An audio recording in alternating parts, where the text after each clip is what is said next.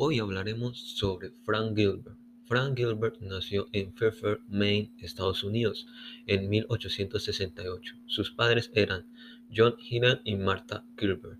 Nunca tuvo una, no tuvo una educación formal más allá de la escuela secundaria. Su padre trabajaba en una ferretería y murió cuando Frank apenas tenía tres años.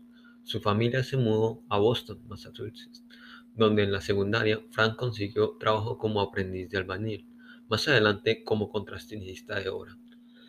Los principios de su carrera, Gilbert descubrió su vocación mientras trabajaba como contratista. Esto dio como resultado el estudio que realizó la colaboración con su esposa, Lillian, de los hábitos del trabajo en manufactura y de los oficinistas en todo tipo de industrias para encontrar maneras de, incrementar ganancias y hacer un trabajo más fácil. Él y su esposa fundaron una, empresa de consultoría, Gilbert Internet, enfocándose en estos trabajos. También estudió involucrados en el desarrollo de diseños de Simmons Hardware Company. Y los arquitectos habían especificado que por los cientos de bloques de concreto de 20 pies a 6,1 metros, este próximamente serían implementados para permitir en suelos blandos que soportaría el peso de millones de ladrillos requeridos. El enfoque y tiempos de movimiento se aplicaría en la construcción de los ladrillos y el transporte, en lo cual Gilbert desarrolló una nueva técnica y motivamiento para solucionar esto.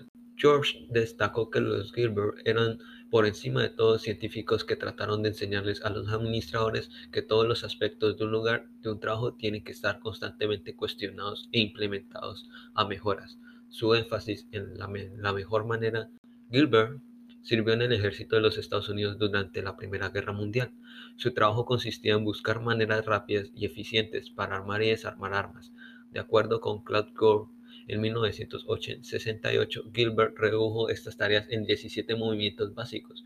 Gilbert llamó a estos movimientos de Gilbert, escrito al revés, pero con la TH invertidas. Usó una cámara de cine calibrada en fracciones de minutos para estudiar hasta movimientos más pequeños de los trabajadores. Gilbert Gilbert murió de un ataque cardíaco el 14 de junio de 1924, a la edad de 55 años. Estaba en la estación de Crane en Nueva Jersey hablando por teléfono con Lillian, la cual vivió 48 años más que